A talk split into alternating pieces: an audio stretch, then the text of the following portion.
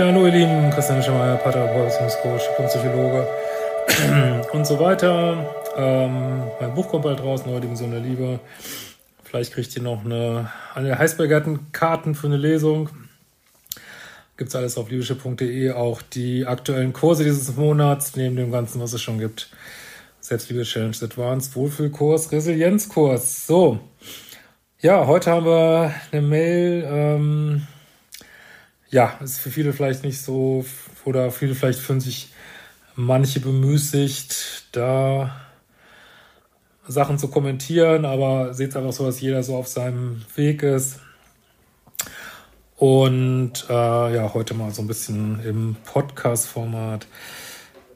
Äh, hallo Christian, vielleicht hast du Lust, was zu meiner Situation auf YouTube zu sagen. Ähm.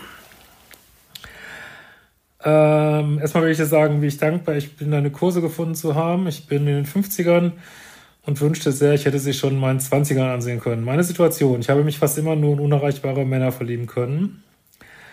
War die meiste Zeit Single und hatte auch immer schon eine Abwehrhaltung gegenüber den äh, Indoor-Olympischen Spielen, konnte diese nie genießen. Seit äh, sieben Jahren bin ich in einer festen Beziehung, seit einigen Jahren auch verheiratet mit einem Mann der sehr verlustängstlich ist, mir dauernd sagt, dass er mich liebt, klammert, mich ziemlich einengt, aber auch fürsorglich ist. Ja, man kann ja immer auch mal, wenn es jetzt nicht direkt toxisch ist, ähm, und die Bindungsstile so ein bisschen auseinandergehen, was ja bei euch schon mal der Fall ist, ist halt so, dass Minuspol zieht Pluspol an, ne? denkt an dieses ewige Gesetz, habe ich, glaube ich, in meinem Umsonstkurs ist das, glaube ich, drin.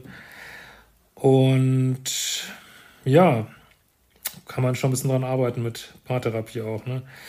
Aber gut, hier gibt es noch mehr Probleme, von daher ist ein bisschen allgemein gesagt. Wir verstehen uns gut, fühlen uns geborgen miteinander und haben in der Freizeit gleiche Interessen. Unsere Beziehung war schon immer äh, ja, eher freundschaftlich. Ja, nennt man ja so unter, also beziehungsweise ich nenne das immer unteraktivierte Beziehungen. Daher haben wir die Indo-Olympischen Spiele ähm, Nee, wir hatten erst einmal teilgenommen an den Indo-Olympischen Spielen. Also das, das verstehe ich nicht. Wie kann man. Ich verstehe es nicht. Also ich persönlich, das ist jetzt keine Kritik, aber ich verstehe es nicht, wie man da eine Beziehung eingehen kann. Wieso heißt das überhaupt Beziehung? Warum sagt man nicht einfach, es ist eine Freundschaft? Ich meine, das ist doch, oder bin ich da so falsch? Es ist nicht konstituierender Teil deiner Beziehung, äh, dass man auch eine körperliche Beziehung hat. Ich kann das nicht verstehen, warum man das macht, aber naja. Ähm, ich habe es auch nie vermisst. Ich war nie verliebt in meinen Mann und wusste auch nie, wie sich Anziehung anfühlt. Ja, mit ihm scheinbar nicht, ne? Sonst wusstest du es ja schon mal schon. Ich habe mich dann vor einigen Monaten bei einer längeren ähm, Geschichte in einen Mitarbeiter der Wohnungsgenossenschaft verliebt, äh, ohne dass da jemals was passiert wäre, da er vergeben war.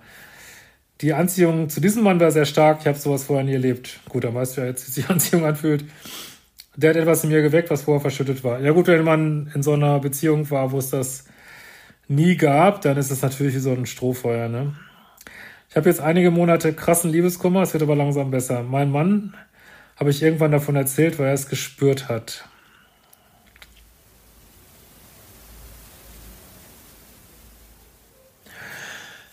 Ja, gut, ähm, da ist ja jetzt nicht wirklich was passiert, verstehe ich jetzt so. Ähm, aber tatsächlich würde ich auch sagen, wenn man sich äh, monatelang verliebt fühlt, ist das geht es natürlich auch Richtung Fremdgehen irgendwann, ne? So emotionales Fremdgehen, wenn man das, äh, klar, jetzt hast du es irgendwann gesagt. Aber es war ja schon allein vier Monate Liebeskummer. Ich vermute mal, ähm, dass das ja noch länger ging. Und dann ist schon die Frage, warum du es nicht sagst, ne? Weil das ist das sind natürlich genau diese Geschichten in der unteraktivierten Beziehung. Das ist ganz häufig so und ist nicht nur, dass es kein keine Indoor Olympics gibt, äh, sondern ähm, auch so heikle verbale Themen werden nicht angefasst. Ne? Also man fasst sich quasi auch nicht verbal an. Naja. Und das ist auch, also es geht Hand in Hand, ne? dass man nicht mehr richtig redet, äh, sich nicht die wirklich Risiko, also keine Risiken mehr eingeht im Reden und so weiter. Lange Rede, kurzer Sinn. Bin jetzt in meiner Ehe nicht mehr im inneren Frieden, weil mir wirklich Intimität fehlt. Ja, das ist verständlich. Wir haben keine Chemie und mein Mann hat auch große Potenzprobleme. Ja, ich kann immer wieder sagen, also heutzutage sind, äh, ich bin jetzt kein Arzt, aber soweit ich das weiß, die allermeisten Potenzprobleme sind wirklich auf die eine oder andere Art gut in den Griff zu kriegen. Und also das jetzt nicht anzugehen, ist einfach ähm, grober Fehler. Ne? Ich meine, warte schon mal beim Urologen. Also wie gesagt, äh, die allermeisten Sachen sind jetzt wirklich, äh, gibt's finde ich wenig so krasse Medikamente wie in dem Bereich und ist wirklich äh, kein Grund, das einfach so laufen zu lassen. Das geht natürlich jetzt auch an deinen Mann. Ne? Ah, wir hatten schon ein bisschen Paartherapie. Oh ja, okay, das ist äh, super. Und äh, Slow Indoor Olympics gemacht. Eiern aber echt damit rum. Hm, also das kommt jetzt zu diesem einen Mal dazu, oder habe ich das irgendwie falsch verstanden? Okay. Also wenn man äh, noch nie das hatte und jahrelang nicht und dann damit anfängt, das fühlt sich an wie Bruder und Schwester. Das ist total furchtbar. Das kann man echt, das kannst du total vergessen. Also das wird zwischen euch nichts mehr werden, würde ich es äh, mal so behaupten, in aller Wahrscheinlichkeit. Ähm und da muss man halt überlegen, was man jetzt macht. Ne? Es fluppt null. Ich begehre nicht und er mich auch nicht wirklich. Drei Trennungsversuche habe ich am Ende nicht durchgezogen, weil mir die Beziehung viel gibt. Und ich auch Angst habe, dass er mich, dass ich mich trenne, dann aber Indoor Olympics sowieso nicht genießen kann. Wieso hast du da Angst, dass du es nicht genießen kannst? Das verstehe ich jetzt nicht so richtig. Beziehungsweise für nicht erreichbare, nur für nicht erreichbare Männer etwas fühlen kann. Ah ja, okay, das verstehe ich, ja. Fazit ist, ich mache deine Kurse und bei mir kommt generell sehr viel in Bewegung. Ich bin aber nicht mehr überzeugt von meiner Ehe. Der Absprung ist aber auch sehr schwierig. Ich hänge da in der Luft. Mir graut auch vor der Dating-Situation Mitte 50, obwohl ich viel jünger aussehe. Ja, das kann ich auch total verstehen. Das ist, glaube ich, ähm, kein Spaß, über 50 zu daten und für Frauen, glaube ich, noch viel weniger. Äh, kann ich total, also ich finde die Situation total verständlich. Ähm, und es bringt jetzt, glaube ich, auch nichts. Äh, also du bist jetzt da, wo du bist. Äh, ob du jetzt in so eine Ehe nochmal gehen würdest, bezweifle ich mal. Ist, glaube ich, auch keine gute Idee, aber es bringt jetzt nichts, da anzusetzen. Du kennst ja auch deine Themen. Man kann natürlich auch mal überlegen, ähm, Einzeltherapie äh, zu machen, ne? wenn du da immer wieder die gleichen Geschichten hast und es da vielleicht Sachen gibt, wo du denkst aus deiner Kindheit, da gibt es jetzt einen direkten Angang und dazu gehört natürlich auch noch, dass man entsprechende Diagnosen hat oder so. Ähm, aber gut, bleiben wir mal auf der Beziehungsebene so. Ähm, wie immer.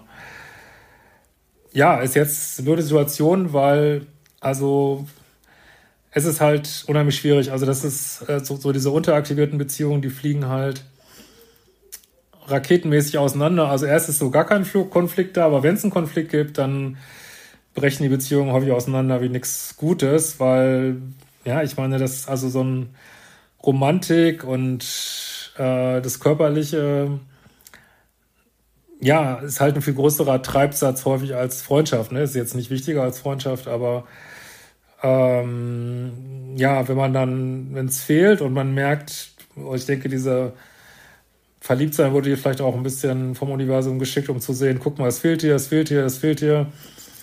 Ähm, dann kann so eine Beziehung schon schnell zusammenbrechen und letztlich sollte man natürlich nicht in irgendwas bleiben, was einem nichts gibt. Jetzt sagst du, äh, und wenn man dann drin bleibt, ist es eigentlich auch schon wieder so ein bisschen Toxie, sag ich mal. Das ist ja auch so ein Merkmal von toxischen Beziehungen, dass man drin bleibt, obwohl es einem, na, von, nicht nur von toxischen Beziehungen, aber von unglücklichen Beziehungen, sagen wir mal, dass man drin bleibt, obwohl man eigentlich weiß, es tut einem nicht gut. Aber gut, jetzt sagst du, es gibt ja diese, trotzdem habt ihr diese freundschaftliche Basis, ne? Paartherapie finde ich gut. Ich glaube, Thema Sexualität, also aus meiner Erfahrung, würde ich mal sagen, könnt ihr abhaken. Ähm, also das ist ja eh schon verkrampft und dann nochmal so das zu üben. Also bei Paaren, also ich habe jetzt nie so was gehabt, wo das so lange war, aber oder noch gar nicht stattgefunden hat, so richtig. Äh, muss echt nochmal gucken, habe ich das falsch gelesen? Das kann ich mir das gar nicht vorstellen. Ne?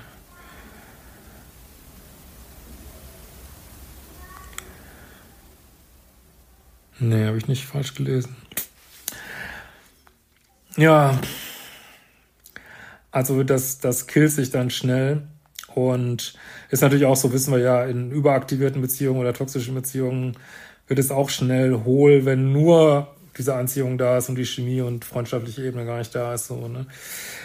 Ja, tatsächlich. Ähm, also ich würde euch empfehlen, diese Paartherapie weiterzumachen und da wirklich mal auf den Punkt zu kommen. Ich hoffe, das macht euer Paartherapeut oder Paartherapeutin, ähm, dass ihr euch da nicht rauslässt und also würde ich das machen und dann euch nicht weglässt, dass ihr da eine Entscheidung jetzt findet, weil das ist häufig, man muss sich eine Paartherapie vorstellen wie so ein Schnellkochtopf, wo man Topf drauf, Deckel drauf macht und macht gleichzeitig Feuer drunter. Also das heißt, man bringt das Paar in den Prozess, also wenn dich für meine Ausbildung interessiert, kannst du dich auch gerne mal melden.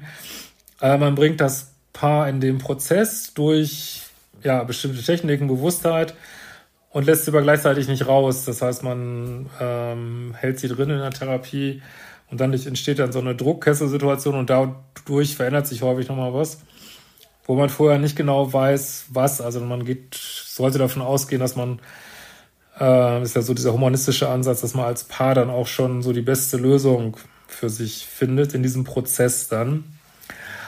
Und ähm, ich sage sowas ja selten, aber jetzt in eurem Fall könnte man natürlich drüber nachdenken, die Ehe zu öffnen, weil ich, aus meiner Sicht so eine richtige Ehe habt ihr ja gar nicht. Ne? Ich will jetzt nicht sagen, dass es, äh, wenn jetzt vielleicht manche schreiben, ja, eine Ehe ist doch auch immer füreinander da, ist okay, dann habt ihr eine Ehe, aber so wie ich äh, mir eine Liebesbeziehung zwischen Mann und Frau vorstelle, habt ihr nicht. Ne? Und von daher könnte man natürlich überlegen, ähm, habe solche Prozesse auch schon gehabt in der Paartherapie, wo man überlegt, das Ganze zu öffnen. Jetzt könnte ich mir vorstellen, dass dann man das nicht prickelnd findet und aber es ist so ein bisschen wie so oft, wenn ein Paar und Paartherapie kommen, so eine Sackgasse. Ihr könnt da nicht bleiben, wo ihr seid und einer oder beide von euch wollen nicht dahin gehen, wo man vielleicht hingehen müsste, ne? Und also das kann ich, das kann ich euch leider jetzt auch nicht so richtig abnehmen, die Lösung, aber es gibt halt die Lösung, sich doch zu trennen und dann äh, an deinem Liebeschip weiterzuarbeiten, machst ja eh schon, ne? Und heißt ja nicht so, dass du dich da immer weiter an nicht erreichbare Männer verlieben muss. Das ist ja nicht festgetackert für alle Zukunft. Ne?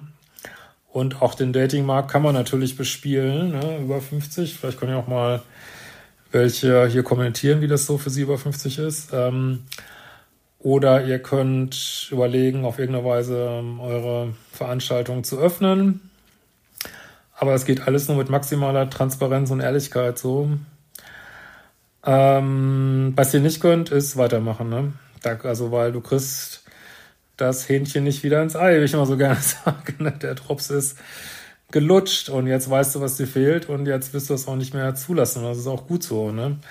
Und wie so häufig entsteht halt Entwicklung und Wachstum an genau diesen Punkten. Und das ist halt unangenehm, aber das Universum weiß schon, was es tut.